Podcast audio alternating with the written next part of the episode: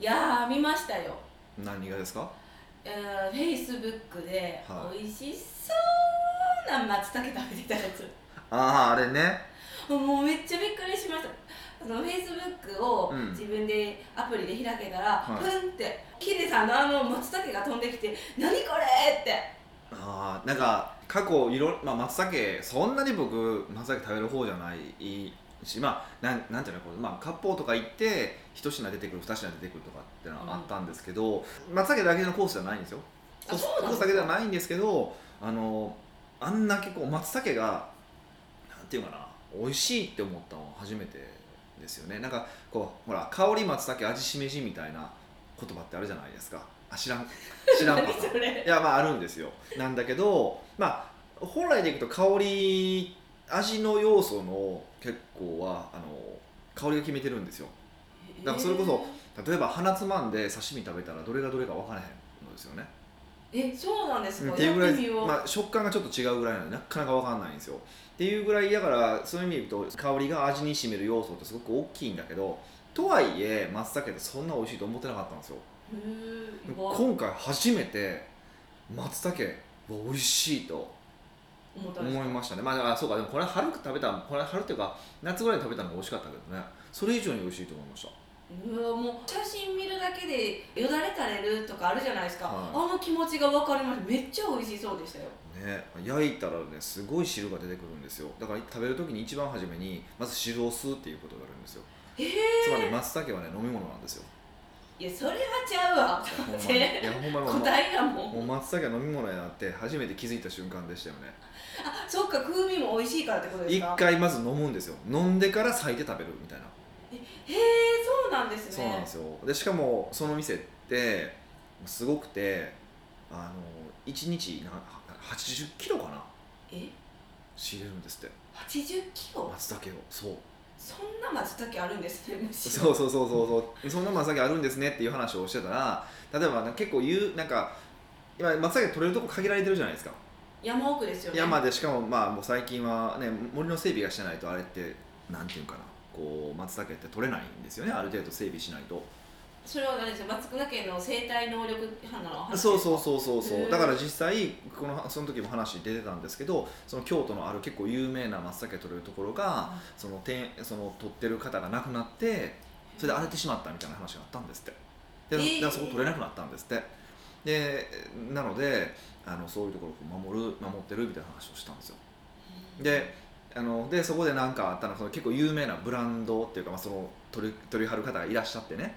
でその松茸取りの人がいててそこのあの松茸をうちは昨日8 0キロ仕入れたけど、えっと、ほぼそれで終わりとあと2 0 0グラムだけが京都に出回ったみたいなへえそこの人たちがもう松茸を栽培してるみたいなイメージですかじゃないですけど栽培してる人すごいパイプがあるっぽくてへえだからほとんどもう自分とか仕入れてしまうみたいな感じでだから多分日本の良質な松茸はほぼうちに集まってくるよみたいな話をしたんですよどうしたんですいきなりちょっとその人拷問じゃないねじゃなくてだからそれだそれだけ関係性を作ってきたってことですよねへえでもまあもうこれでもそれがほんま分かるなって思ったしうんで途中で話に出た話があってあの松茸の山を2つほど囲ってるって言ってたんですよどういうこと二つほど囲ってるもう自分のものにしてるみたいそなうそうそうだうから要はその守らないといけないじゃないですか松茸を、うんだから守るためにももう自分たちで所有するっていう話をしてて2つ山囲ってるんですってでそれを聞いた時にこうお金持ちになったら女を囲うっていう子あるじゃないで すか違う松茸の山を囲うやなとこっちをかっこええなといや確かにかっこいいけどもうよう分からへんってなりますえよでも松茸にもねその松茸を残さないといけないっていう使命感もあるわけじゃないですかうん で残すこともできてって考えたらなんか素敵じゃないですかなんかそのあそうこの松茸を囲うっていう発想はなかったなと思ってだからまあそれをね、うんあの僕ちょっとフェイスブックには書いたんですけどねそうあのそうなんですか女を囲えも松茸の山を囲えっていう書いたんですけど、うんいやそういうことだったんですよ、へえいや面白いなと思ってあれですねその人たちが守ってるっていうのも感動的ですねまあそうですよねだからやっぱりそういう人たちの努力があるからまだまだねギリ食べられてるっていうのがあるんですけどねえ待ってくださいでも松茸ってねその一般的なスーパーにも売ってるくないですか売ってるのもあるんですけどほとんどの場合輸入品でやっぱ輸入品で味が落ちるんですよえそ落ちます落ちます落ちますで言ってたのはあと輸入の過程で特にまあ某国から仕入れたものっていうのうはあの、まあ、そこの人の言い方をすると、まあ、あいつらアホやから洗いよるっていう話をしたんですよでは洗うってことは何かっていうとあれ菌じゃないですから言ったらキノコってあそうなんです菌か類なんですよねへー菌を洗濯機で洗い流すからそれまずくなるよねままずくなるようにして輸入しとんねんあいつらアホやからっていうみたいな言い方をしたんですよわかるわかるっていう話をしてて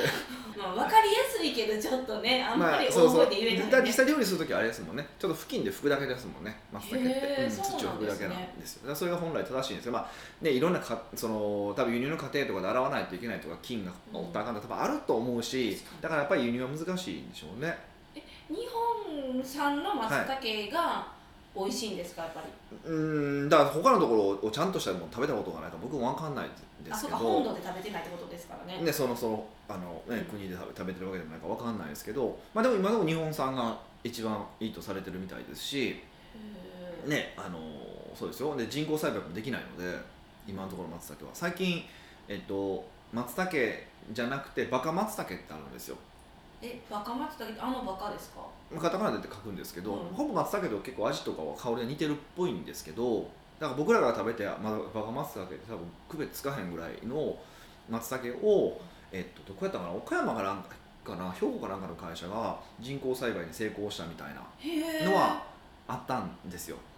うん、でもまあまあそそれそれもちょっと人工栽培成功したけどこれが量産化、ね、するのはまだまだ時間かかるってこともあるでしょうしだからまだまだその松茸っていうのは価値の高い食べ物なんでしょうねあれなんでね秋って松茸旬じゃないですか、はい旬やから、うんその時が美味しいってことですよねまあそうですねあれって秋に向けて芽がこう育っていく感じなんですかで僕も思ってたんですよだからその松茸ってなんか10月11月ぐらいに食べに行くイメージだったじゃん、あ10月に食べに行くイメージかな9月の後半から食べに行くイメージなんですけどどうも聞いたらもっと前かなとえそうなで別んに味が落ちるわけでもなくて美味しいよって話をしてて8月ぐらいからあってでその店だから10月11月はもうほぼ予約もういっぱいなんですよ来年来年も、来年あそう10月か10月の予約もいっぱいほぼいっぱいって言われたからあそうなんですねじゃあ来年はじゃあ8月9月に早く取りますって言ってあの早く取らないといけないんですけど、え何十年間もう松茸イコール秋って思ってるからはい、な夏に食べるのがちょっと変なで感もじそうですよねでもこの間あの京都でもえ京都のあれもすごく美味しいって絶賛した店があってそこでもう出てきたのが春松茸っていうのがあってうん春松茸そうそう春に入る松茸なんですってへえでもそれもすごい美味しかったですよだから松茸はいつ食べても美味しいっていうけどいやいやでもいやでもでもやっぱ店そのその店で出てきたやっぱその2つの店は美味しいけど他で出てきた松茸は美味しいと思ったことないからまあそういうそういうことなんかあるんでしょうけどやっぱ仕入れてる先が違うかなその春松茸とその秋の松茸の差はちょっとよく正直わかんないんですけどうんでもまあ美味しいものは美味しいし美味しいものは美味しいところに集まるってことだけはまあ分かりましたよねそうですよねうんだからまあ来年もまた企画していきたいなというのは思ってますでもあえてもう絶対店の場所は言わなかったんですけどねなんでですいかやフェイスブック書いてないでしょ店の名前はであとあそれでいくと最近僕グルメインスタを始めたんですいよあそれも言おう突っ込もうと思ってましたよあのフはェいイスブックまた出てきたって思ったらそのインスタの話ですよねそうなんですよでだからちょちょっとその諸事情があってまたちょっとあのグルメインスタを始めないといけないことになりまして今回ファッションもねあのマヌエル・リッツっていうブランドの、えっと、ブランドアンバサダーをさせていただくことになるって話になったからすぐファッションインスタを、まあ、始めたっていう経緯がありまして、まあ、今回もちょっと飲食に絡んで、まあ、ちょっといろいろ仕事が、えーなんかありそうな気配になりましてあの細かいなそうなんですよ、ね、なのでちょっとグルメインスタを始めるという謎の行動機構を行ってるんですがこれこれも意味があることなのでまあたまに気が狂ったかって言われることがあるんですよ特にファッションの時はすごい言われたんですよえー、誰にですかいや小川さんとかに言われましたよあのダイレクト出版のそう北岡さんさどうしたのって言われて どうしたの突然って言っていやいやいやあの仕事なんですとそのマネルリッツブランドのアンバサダーをするってことになってやってるんで仕事ですよってあの普段そんな服の写真撮るとか頭おかしいことしないですからみたいな話をしててでもなんか飯の写真撮るの頭おかしいって言ってたら自分がそれをすることになるとは思わなかったんですけどそまうですよねあ仕方なくえー、仕方なくなんですかそうですねあのちょっとすることになりまして私もフェイスブックで知ったんですそれも見たらだって言ってないもんねまだ、ううんんだからちょっとあれってや私聞いてないのにって思いましたよパッてやらいややらないなと思って2週間ぐらい前からずっと思ってたんですよで思ってたんですけどちょっとなかなかあの解説のタイタイミングがなかったんですけどたまたまちょっとタクシーの中であの空き時間があったからあもう今やろうと思ってあれなんかすごいあの素朴な疑問なんですけど、はい自分のはいこう携帯にインスタのアプリ入れるじゃないですか、はいはえ基本自分のアカウントじゃないですか、いはえヒデさん複数持つってことああれどうやってすいる切り替えできるんですよそうえせそれは設定のところで複数のアカウントってできあるんですよああれですかビジネスアカウントやからってことじゃなくてじゃなくてじゃなくて普通にえー私もしようと思ったらふ複数持っあてでるできますできますへえもうそういうのなんか面倒くさがりそうなのに頑張ってますいやほんまそう初めはすんちゃんにちょっと作ってアカウント作ってって連絡しようかなと思ったんですけど、まあ、たまたま空きがあったんでうんやろうと思ってやったんですけどねあれはどれぐらいの頻度でアップするとかあるんですかまあ、一応今のところあのなんていうかなそれこそ過去にご飯行ったものを取ってるものとかあとはい取ってくれてたものとかってあるじゃないですか、まあ、ミカも取ってくれたのもあるじゃないですか、はいそういうのをまあちょっと集めて とりあえずあの写真増やさ増やさないことにはインスタの手をなさないので、まあ、とりあえず20とか30とりあえず写真は増やしたいなと思ってます、えあれね、うんその何ですか写真をアップして、うんお店紹介するっていう感じ流れなんですかいやそれをだからこれから僕がやれやろうと思ってることですかはいああそれは別にあのそれはちょっと言えないですまだちょっと言ってはいけないプロジェクトここでは言えない話なのでそうなんです、はいなんかそのあのヒデさんだけじゃなくて、、はいろんな人が、はいなんかグルメ通の人って自分があの写真撮ってアップしてお店とか紹介するじゃないですか、はいはいはってなんかどうなんやろうって思うんでい、すよ、うん、僕もアホやと思いますねえ じゃあそういう意味じゃなくてえそういう意味じゃないです私は逆にえそんなに無料でただ漏れみたいに発信してくれるって、まあ、こっちがしゃありがたいじゃないですか嬉しいけど、うんうんうんうんなんかやってる側に、うんえメリットってあるってちょっと謎なんですまよ、あ、ほとんどの場合自尊心でしょあれってここの教えを食べてますよみたいそっち な、うんまあ、一応断言しておくことがありますなんですなんけ断言したいことがありまして、あの僕のとっておきの店に関しては載せないですあそこにはあそうよかった美味しかったとこでもまあまあ美味しかったとこは載せるけどもう超美味しかったとこはまあ料理の写真載せるかもしれないけども店の名前も載せないですだから実際1枚目がま僕松茸になってるはずなんですよそうで松茸は店の味載ってないです店の名前載せなか載ったせなかったですえ松茸美味しいイエーイ的なまあ感じそでんすなことだけ書いてで2つ目3つ目は店の名前書いてます美味しかったんですよもちろん美味しかったしだから多分誰か連れて行ったとしても喜んでもらえるレベルの店うんでもあるけどあのこれは多分ご存知の方はもうほんまにすごい数少ないんですが実はあの私はあのグルメメルマガを書いてまして前もちょっとちらっと言ったと思うんですけどはいあのグルメメルマガにはあの結構ガチの店も書きますけどうんあのそうじゃないところにか関しては基本的にはあのそのグルメメルマガで書かないぐらいのところを書くことが多いと思います書きますっていうか、はい、あのっていうふうにはは一応切り分けようと思ってますへ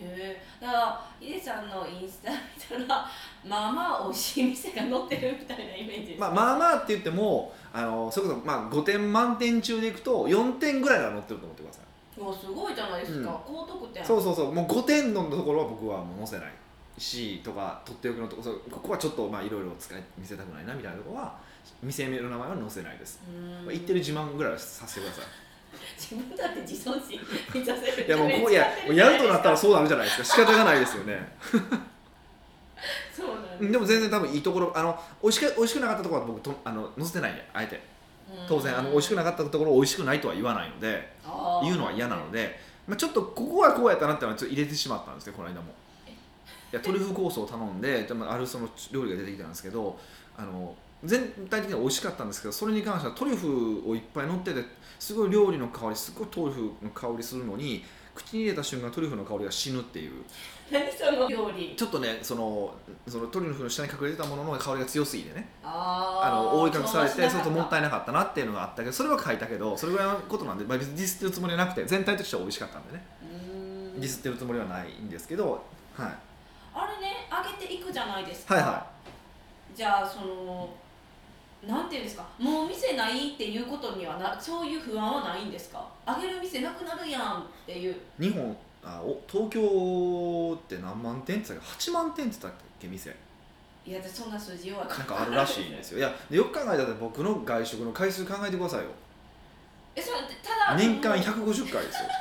いや多いけど、うんあのたまにかぶってるとかあるじゃないですか美味しいとか行くからリピートあしてもちろんねもってちろんなるとなんて言うんですかねえその載せとったら、まあ、2回とかあんま載せないじゃないですか載せるけどそんな頻繁にアップしないでしょそうですねってなるとえこう不安じゃないですか先々もしかしたらアップするのなくなるかもみたいなまあそうなのそんなの考えますとりあえずあの一応あの目的を持ってあのアカウントは運用してるのでその先にずっと永遠に運用することは考えてないのであなるほどとりあえずあのまあやろうと思っただけなのでそんなに苦労気にしなくてそこまでは気にしたことがないですじゃあぜひあのファッションのインスタもそうですけどグルメの方もフォローしてくださいねそうですねといはいありがとうございます北岡秀樹の奥越えポッドキャスト奥越えポッドキャストは仕事だけじゃない人生を味わい尽くしたい社長を応援します改めまして北岡ですうことでミカですはい今日は今日はですね、はい前半戦があの食事の話だったじゃないですかそうですねで質問も、うん食事系の質問があったのでそれを取り上げてみたんです、なるほどお今日なんかうまくまとまりましたね北岡さん美香さんこんにちはこんにちはいつも参考になるお話ありがとうございますこちらこそ今日質問したいのは、うん経営者としてのうん食、飲食時のお金の払い方です飲食時飲食時のね飲食時のお金の払い方です、はい年下や後輩などと食事に行けば私がお金を払うのは当然ですうんしかし迷う時がありますこそれは同じくらいの経営者仲間との食事ううんもしくは先輩経営者との食事うんクライアントとの食事うんです北岡さんはそれぞれどうしますか払うか払わないかと同時にどうやって払うかも教えてくださいお互い財布を出し合って「いやいや私が」という茶番が嫌なのでよろしくお願いしますということですなるほどねはこれね一個突っ込んでもいいですか気になったんだね、は年下や後輩など食事に行けば私がお金を払うのは当然ですって書いてるじゃないですか、はいこれそもそも当然なんですかい昭和な我々にとっては結構普通ですよねこれちょっとあのこの方ローリングローラーさんなんですけどね、はこう経営者じゃないですか、はいでも経営者ってこう会社の中で一人じゃないですいかそうですねでこう重役もいるじゃないですか、はいこれってどこまでがそういうなんていうんですかね後輩と食事行ってお金払う当然的なラインなんですかもうそこが気になるんですよまずうーんどうなんですかね僕は多分全部払う派なので、うん、参考にならんじゃんなんかだから中小企業の社長は多分全部下は払うっていうのは、まあ、多分上場企業とかちょっと上の会社はまたちょっと変わった話が変わってくるんですけどあの僕らは多分全然全部払えばいいんちゃうかなと思ってますけどねその迷う迷わずにへえこすごい会社の後輩とかに関してとか、まあ、部下に関しては確かなんでかっていうとに、うんはいあのーまあ、言い方悪いんですけどそれって力関係示すものでもあるじゃないですかお金を払うっていうのは、うんうん、この中でこの組織の中で一番上は誰なんだっていうのを示す上ではそのお金を払うっていう行為は結構、うん、大事なのかなと思うんですようんで特に組織の場合ね組織の場合だとうんなんていうかな払ってくれなかった時とか例えば割り勘にした時とかにうわあの人ケチって思われる可能性があるわけでしょうん 言わんけどねうんいわゆる心の中で思うことはあるし、まあ、まあもしかしたら部下同士で言う可能性もあるわけじゃないですかでも払ってもらった場合はそのネガティブなことを言われる可能性はないじゃないですかはうわ払われたってとは言わないじゃないですかいラッキーってとかはあるかもしれないけどって考えたらマイナスにならない可能性マイナスになる可能性がある支払財布を開かせるってオプションは僕ないと思ってるんですよその意味で言うと部部下やスタッフに対しては、ううん、そういう意味で僕はあの上特にこの小さな会社の我々のような会社の社長の場合は支払うのは結構当然かなって思ってるんですねそういう意味で、んただですよ、うんいやめっちゃ嬉しいです、うんやったーってなる反面、うん、な経営者からはちょっと不安な声とかはないんですかどういうことですか例えば、はなんて言うんですかねまあちょっとこう性格ねじれてる部下がいたとしたらなんかたかりマンになっちゃうとかもうこの人と食事さえ行ったらうんもごってくれるから、なんて言うんですかねこうお会計係として呼ぶじゃないけどああミカみたいなやつやろなんでですか ひどいそれはあかんですえそんなこといや今いやそういうふうに言ってほしいなっていうふうじゃないよだからこれちょっと言うの嫌やなって思い ながら言ってたんですけど、はそうやって思われるってなると嫌じゃないですかい、いやでも多分基本的にですよ一般的に言うとミカみたいに何か食べたいですとかたかってくるスタッフっていないですよ私めっちゃ高利マンみたいじゃないですかえ違うんですかうーんちょっと違う ちょっこと違ううなんていうかレベル分かってる高利マン よくわかんないですだから要は、ね、何が言いたいかっていうと,、うんとまあ、多分それはあんまりなくその心配ってあんまりなくてでだっておごる、うん、で飯行こうかって決めるのは主導権握るのはこっちでしょはい基本的に向こうからご飯行きましょうって言われることはほぼないわけであそうなんですか基本は言わないよ多分その社長にご飯行きましょうよなんてお前ぐらいだよいやそれはよく言うけどえ言わないもんなんですかおえうなんでですかなんででしょ うなんでですかかなんでシュンシュンクリニックだったちょっと待って噛んじゃったえなんでですかねえでもそうですよ大体社長の時間は貴重や的ないやそういうことじゃなくてまあなんか誘うのって結構上から誘うことが多いっていうことだと思うんですけどあんまり下から行きましょうよっていうのってあんまりないんじゃじゃないですかね多分ちょっと僕わかんないですよ僕どういうふうな周りがどういうふうな感じなのかわかんないですけど少なくとも周りはそういうふうにはあ見えてるので、うん、だからこっちが企画しないと、うん、それが発生することってあんまりないからじゃあ主導権握った方がいいじゃないですか。でで特に今のねあのあれですけど晩とかご飯一緒に食べに行くの嫌やっていう人もいてるし、うんうんうんうんそうそうだからそれだったらランチに収めるとかもできるから工夫はいろいろしようはあるじゃないですかだからうんそこはなんか、うん、気にしなくていいんじゃないですかねそうなんですねはじゃあ早速ローリングローラさんの疑問なんですけどいあ 早速っていうか続いてですよねもはやね早速っていうほどのなんかもう前振りが長すぎて早速じゃないですけど ねあそうかそうか、は私の疑問をちょっとぶちまけてもたのでいはいローリングローラーさんが迷ってるその、同じくらいの経営者仲間との食事の時は、じゃあどうしたらいいですかねあー僕友達だと思ってる人は割り勘にすることが多いかなか誰かが支払なんかもうなんかもうなんていうかな前回はし支払ったから今回は僕が支払いますみたいな感じとかにするし友達に関してはね僕そういうふうにしますだから寺本さんとかはほぼそうですしうんうその経営者の仲間をん、うん、友達と思えるかどうかってことですかあ逆に言うとだから支払って次の回とかに払う気がある人とかあるじゃないですかそこで友達かどうか決めればいいんじゃないですかもうそこで支払う気がなかったらこいつは俺に冷え伏したなっていう扱いですよねえー、もうそれねそういう決断するのもちょっと嫌じゃないですかなんでですかいやいやべ別選に別選別でいや別にいいですだからあのそこはもうだから友達っていう扱いじゃなくてもう僕はどっちか下として見るし、うまあまあ、あの別に下として見るし見下すとかじゃないですよーんはでも友達って扱いはしないじゃないですかい、うん、めっちゃ難しいですね友達と思っても、うん仲間ってこう複数にいるじゃないですかはてかふ対マンの時のお食事やったらうん分かりやすいんですけど、これがなんか45人ってなったら、うん友達って思ってる人もいればそうじゃない人もいいるじゃないですかもう同じぐらいの仲間やったらどうするとかになるんじゃないですかいそういう時はあったらなんかそんな感じだったらんそういう時は僕割ってますよむしろ人数多い時とかの方が悪いかもしれないですねそういう意味でいくとまあ横並びとか似たような人が並んでたら、うん、まあなんか理由があったら今日はうちが払いますとかはあるけどう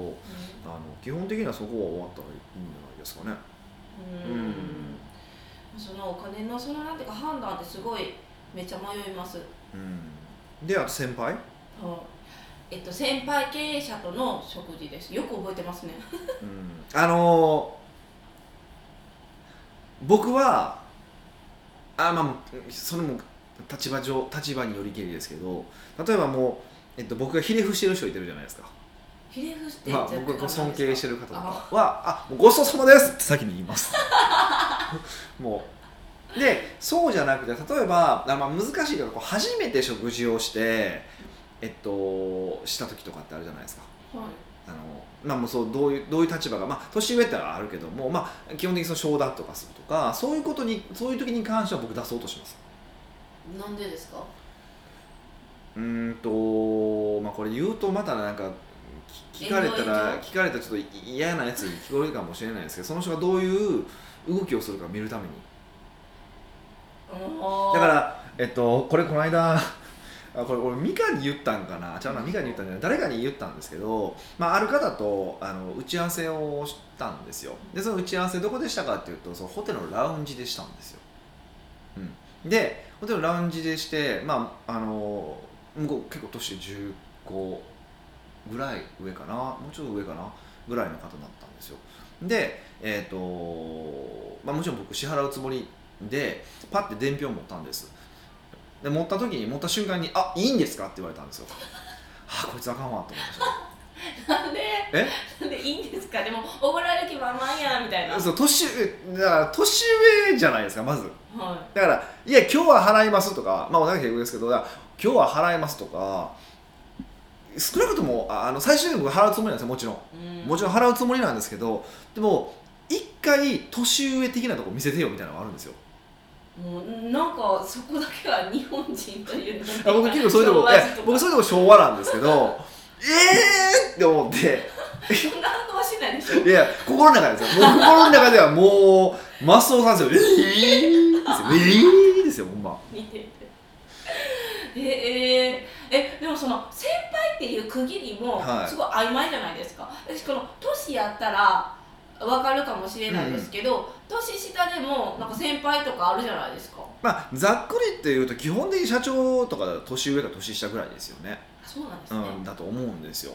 芸能界とかはね、なんか芸入った芸歴とかってあるらしいですけそうど、そうそう僕らそこまではないと思うから、とりあえずは一応はね、でも例えば起業者でしんどいとか知ってたら、それはこっちでもちろん払えますし、あのそのねそれもちろんあのそれぞれの関係性によって変わるけど少なくともそれはそこでとりあえず伝票持った瞬間いいんですかってもう完全に払う気ないじゃないですかそうですでもね少なくとも払いますよとかなんか一言入れられるかどうかっていうその配慮っていうか僕そっちを気にしたんですよなんで僕その人と仕事せんとこうと思ったんですよそれでへえもうそんなんベストアンサー考えちゃうじゃないですかもう伝票持った時に「あいえ私の分は私が」とか言うのもなんか変やしとか思っちゃいますやんうんまあそうですねでもまあそこはなんていうのかな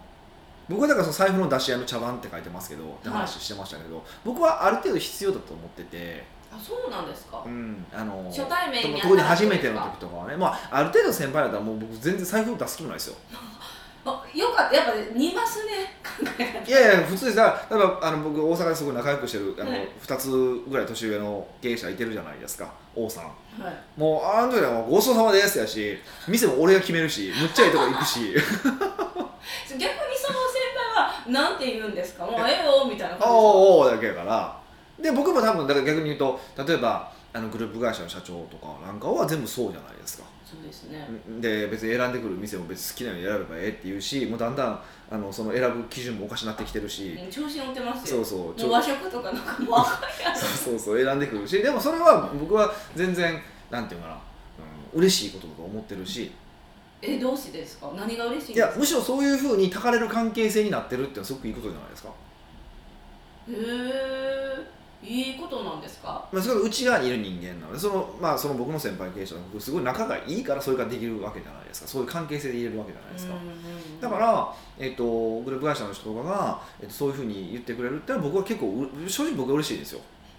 うん、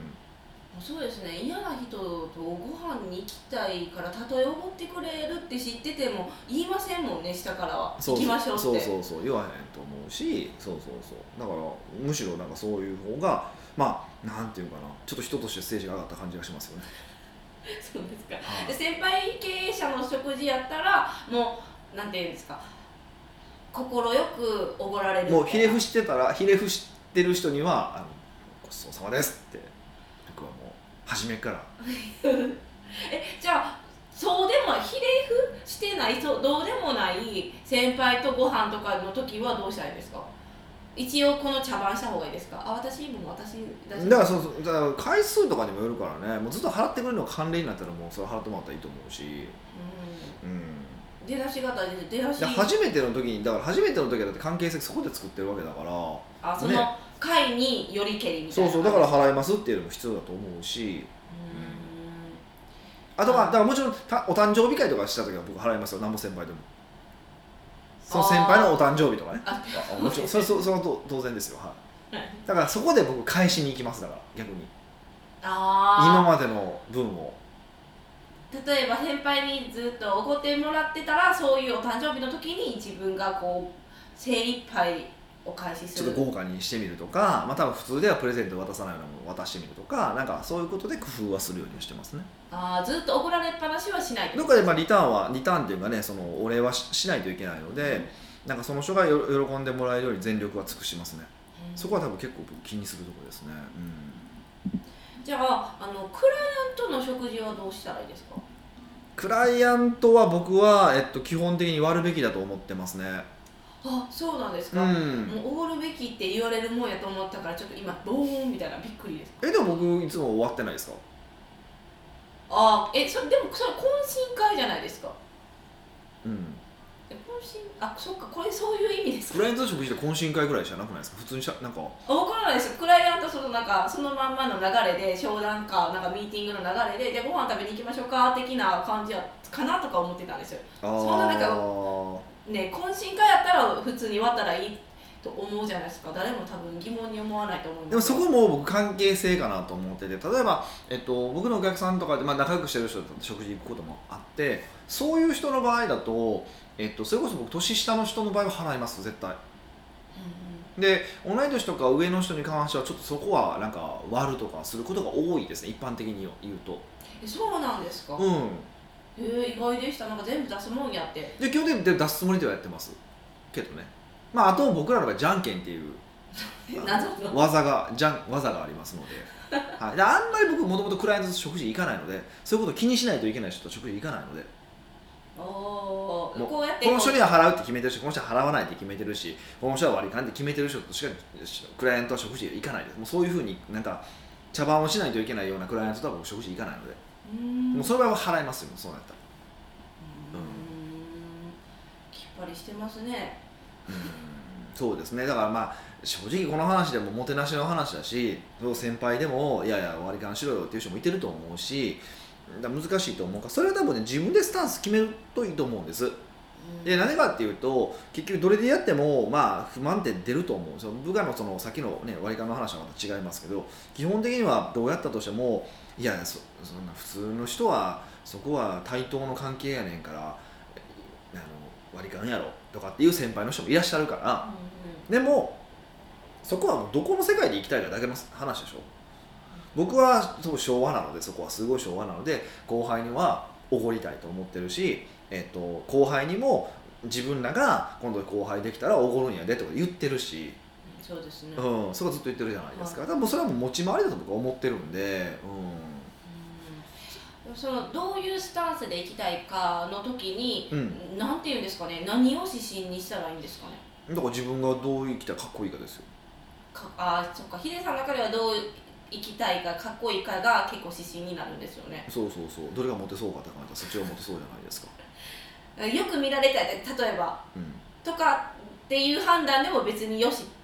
ですか別にそれはそれでいいと思いますようーうんんなのででもよく見られたのはちょっとこう揺れ動く可能性があるからちょっとやっぱり基準としては緩いかもしれませんけどね、うんうえどういうえー、かっこいい何やろうもし例えば女性とかだったらどうしたらいいんですかね女性経営者だっているじゃないですかん、あー女性経営者でも同じ基本同じでいいと思いますよただ男性とご飯行く時はちょっとおごらしてあげた方がいいと思いますまあ多分女性経営者がと一緒に行く男性なんてまあそこそこの人が行くからそこは男性はおごらしてあげないとあそこは別にこうトントンじゃなくてありがとうございます2個でいいんですかそうそうそううかも若いい子を囲って全部ね払うっていう紐を養うって手もありますけどね、うえで最後に、はいあのーどうやって払うかっていうなんかスマートな方法スマートなっていうのは書いてないんですけどん、どうやって払うかまあこっちが払う時はうん基本的には払うのを見せない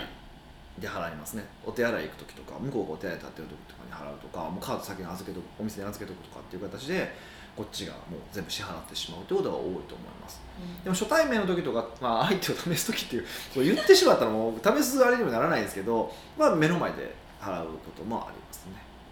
ああいう時ってちょっはとその、こう待ってる間あるじゃないですかおごられてる方ははどう待ってたらいいんですかだからそうそうそれがダメなんですよ僕らは基本的におごる時は絶対に待たせないですだからトイレ行ってる時とかに払うから待たないじゃないですかあーはいそうだから待たないそのその待たせる配待たせない配慮はしないといけないなと思いますよねだからレジにまで行ってなんかこう待たせるのとかおああるいやあるじゃないですかたまに、ね、レジまでこう出る、一緒に出て行ってレジで払うとかあるじゃないですか、うんまはあいそれはなんかみんなで前で待っといて「ごちそうさまです」って言うみたいなわけのわからん儀式あるじゃないですかああいうのはなるべくちょっとやめた方がいいですよね、はい、じゃじゃあその割り勘の時とかあるじゃないですか、うんはどうやって払ってるんですかもうささっき払ってこういくらくださいみたいな感じですかうんと言ってやる場合もあるけどもう僕ら全員カードとか切ったりとかすることが多いからカード人数分渡してこれ3人で割ってとかって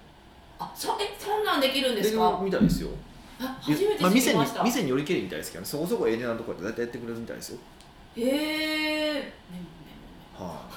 そうなんでい、すね、なのでまあどうやって払うかはもうお金を払う時やったらあの見せずに払うのがスマートってこやとっでぱすよそうねですよねなるべくだから僕いつも食事行く時払うつもりの時は、えっと、財布からカード出しといてカードをポケットに入れてますそうですねうん